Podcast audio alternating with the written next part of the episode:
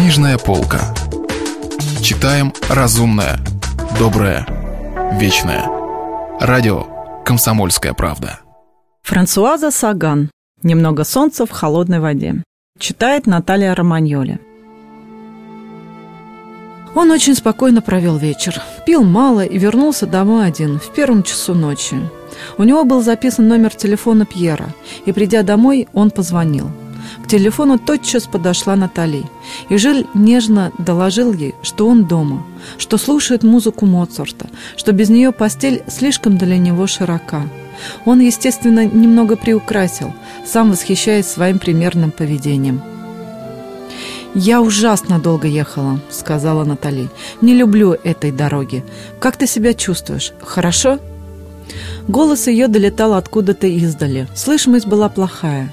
Жиль мялся, подыскивая слова. Если бы он наделал глупостей, у него наверняка нашлось бы о чем поговорить с ней. Необходимость лгать пробуждает изобретательность, подстегивает воображение.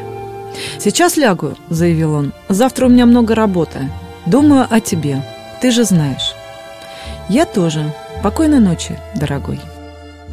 Она повесила трубку. Они разговаривали так, словно были женаты лет десять. Он, позевывая, снял галстук, посмотрел в зеркало.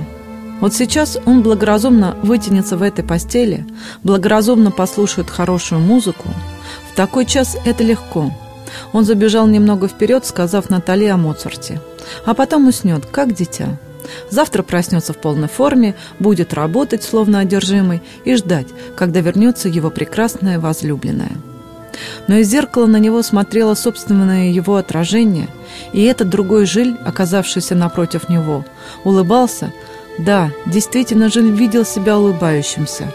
Он схватил куртку и вышел из дому, хлопнув дверью. «Ну, мы так и думали», он снова очутился в клубе. Жан смеялся. Жилю было так тепло со своими друзьями, настоящими или мнимыми, но все же друзьями, веселыми ребятами, готовыми на все, что угодно, с друзьями, которых он основательно забросил ради женщины. Это нехорошо с его стороны. Душевное равновесие у этих людей неустойчивое. Им не следует подолгу пропускать занятия в вечерней школе. Это их размагничивает.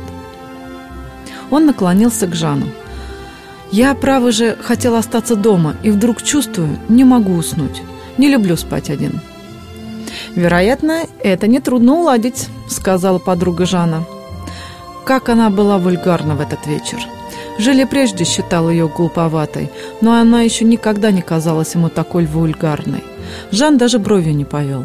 И Жиль решил, что его друг уже вообразил не весь что-нибудь.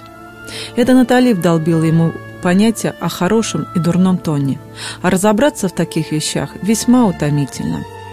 «Разумеется, на свете существует малютка Катрин», — сказал он. Катрин была обольстительной блондиночкой. Она уже давно намекала Жилю, что он ей нравится. Как раз в эту минуту она проходила мимо. «С ней не советую», — сказал Жан. «Она болтлива, как сорока, и Натали все узнает». Говорит с ним, как со школьником, удравшим из дому. Да еще и неизвестно, что он имеет в виду. То ли хочет избавить Натали от огорчения, то ли подчеркнуть зависимость Жиля. «Я достаточно взрослый», — сказал он неопределенно. «И уж, во всяком случае, из-за какой-то Катрин ничего не изменится между мной и Натали». «Я в этом не слишком уверен», — миролюбиво ответил Жан. «Твоя Натали — женщина с характером, и на лице его заиграла умиленная улыбка. Жиль бросил на него инквизиторский взгляд, который, как все инквизиторские взгляды, ничего не открыл. Только случайный взгляд способен уловить что-то. На Жиле решительно напала хандра.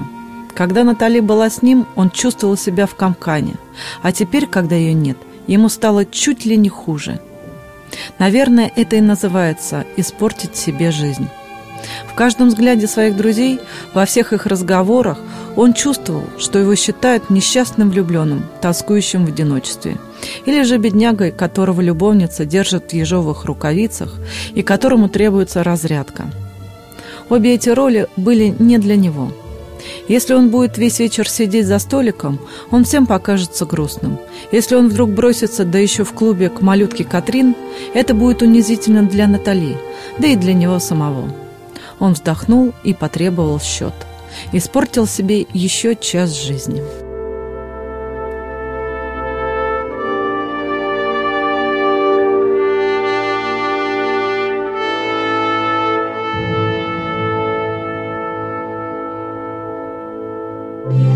Если вы пропустили главу любимого произведения или хотите послушать книгу целиком, добро пожаловать к нам на сайт kp.ru слэш радио раздел «Книжная полка».